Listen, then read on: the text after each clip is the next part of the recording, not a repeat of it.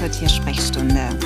Unser Motto hier, dem Leben deines Tieres mehr gesunde Tage im Leben geben.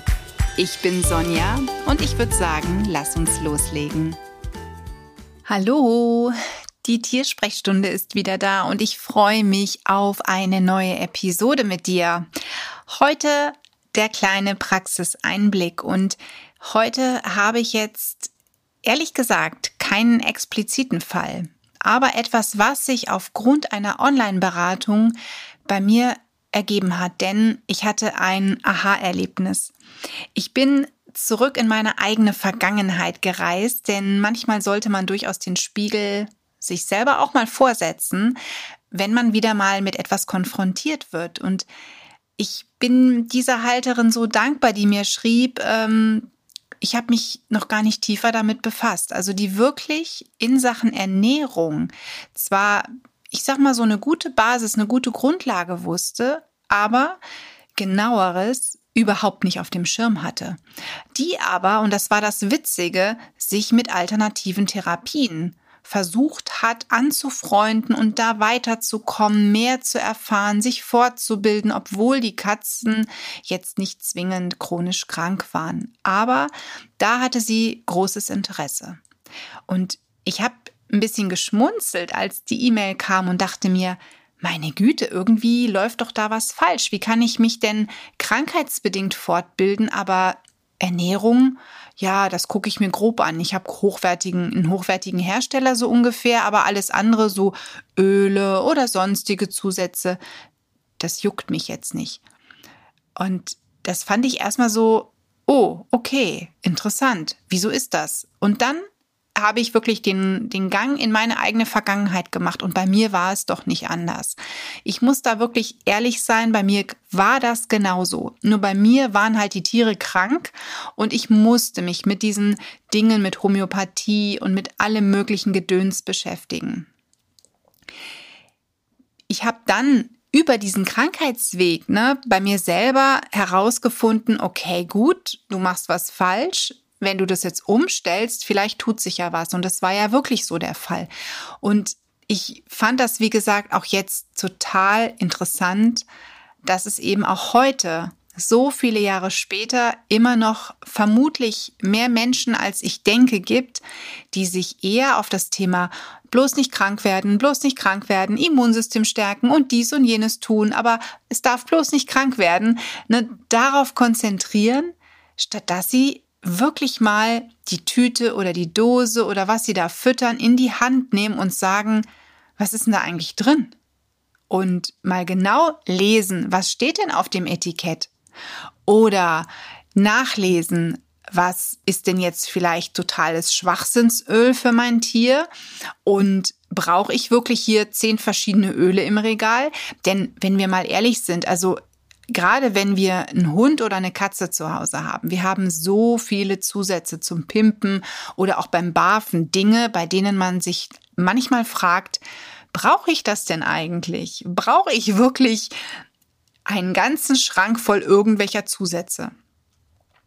Meine geschätzte Kollegin und Dozentin Nadine Wolf hat tatsächlich einen Beitrag vor einiger Zeit gepostet und da waren dann zwei Bilder drin und ich habe mich köstlich amüsiert, weil bei mir ist es genauso. Sie hat geschrieben, das braucht man beim Barfen und da waren dann nur zwei Produkte. Ich glaube, das eine war Seealgenmehl und das andere war äh, ein Omega-369 Öl und daneben war die Realität. Aber so sieht's bei uns aus. Und dann waren da Döschen und Fläschchen und alles. Ich weiß nicht, ob du es vielleicht auch gesehen hast.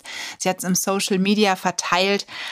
Ja, Realität, ne? Und das, was überhaupt vielleicht gebraucht wird. Das weicht so voneinander ab. Ich habe hier tatsächlich Schubladen voll mit Nahrungsergänzern und sonstigen Dingen. Sicherlich, ich arbeite auch damit. Sicherlich, vieles nutze ich auch für mich, gerade die Vitalpilze. Aber andersrum, ähm, es ist schon wirklich der Knaller, was man wo man auch überall gewillt ist, eben dann auch einzukaufen. Und gerade auch bei der alternativen Therapie, bei den alternativen Medikamenten, ne?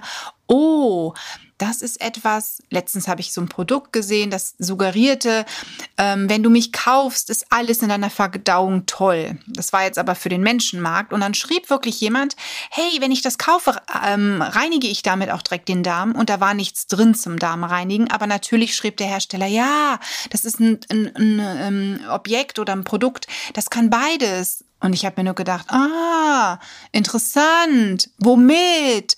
Also ich wollte es schon schreiben, aber ich weiß, das führt wieder zu nichts. Die Hersteller fühlen sich in eine Ecke gedrängt, die, die merken, ah, da ist jemand auch tiefer da drin. Dann kommen irgendwelche Dinge, die wieder ins, ja, ins Blaue herein geredet werden, getextet werden, irgendwelche Leutchen da. Und das war mir zu blöd. Also habe ich, ich habe die Werbung dann äh, ausgeblendet. Ich will sie nicht mehr sehen. Das ist für mich Volksverarsche. Aber so kommt es halt wirklich zustande, dass wir immer mehr Produkte zu Hause stehen haben, weil wir denken, damit rette ich die Welt, ne, damit rette ich mein Tier. Dabei hat mein Tier vielleicht noch gar nichts. Ne? Ich möchte nur präventiv arbeiten, nur das Immunsystem vielleicht stärken und ähm, beschäftige mich viel zu wenig mit der Ernährung. Und wenn ich mich mit der Ernährung beschäftige, habe ich auch da vielleicht zu viel des Guten. Also überleg mal, was da vielleicht alles tatsächlich auch bei dir zu Hause rumsteht. Und dann katalogisiere vielleicht auch mal, was davon brauchst du tatsächlich regelmäßig, ne? nutzt du vielleicht auch regelmäßig. Was davon ist wirklich präventiv und warum? Warum hast du das? Brauchst du dann wirklich fünf Mittel oder reicht nicht vielleicht sogar ein bis zwei Mittel aus, die sinnvoll ja, aufeinander aufbauend vielleicht das gleiche Ergebnis haben wie fünf Mittelchen. Und guck auch immer mal nach dem Mindesthaltbarkeitsdatum. Es gibt ganz viele Produkte, die halten wirklich ewig und dann gibt es aber Präparate, bei denen solltest du wirklich aufpassen, ob du sie über dieses MHD, also über das Mindesthaltbarkeitsdatum hinaus tatsächlich zufügen möchtest. Also da wäre ich immer etwas vorsichtig. Und ich würde immer prüfen, sind das wirklich Präparate, die tatsächlich auch, wenn ich Hund und Katze habe, auch die Katze haben darf. Denn gerade viele Dinge mit ätherischen Ölen finde ich persönlich grenzwertig. Ne? Da bin ich wirklich ähm, ja sehr, sehr vorsichtig unterwegs und ich schäme mich auch nicht dafür. Ich finde das richtig. Es sind schließlich Katzen, es sind Katzen mit einem besonderen Stoffwechsel und da darf man auch wirklich besonders drauf aufpassen. Ne? Aber ähm, ja, braucht man das wirklich alles, was man zu Hause stehen hat? Als ich Michu gebafft habe, war es wirklich viel. Ich brauchte das halt tatsächlich teilweise alles, weil sie ja auch keine Knochen bekommen hat. Das heißt, ich musste mit Kalziumzusätzen arbeiten. Und da habe ich natürlich dann schon ein anderes Thema, wenn es ein gesunder Hund ist. Also beim Hund wage ich zu behaupten, da hat Nadine Wolf absolut recht. Wir brauchen eigentlich fast nur zwei Produkte, nämlich eben ein Omega-369-Öl und eben ein Seealgenprodukt und das war's. Und ansonsten kann ich ganz viel über die Ernährung meines Hundes noch steuern. Ne?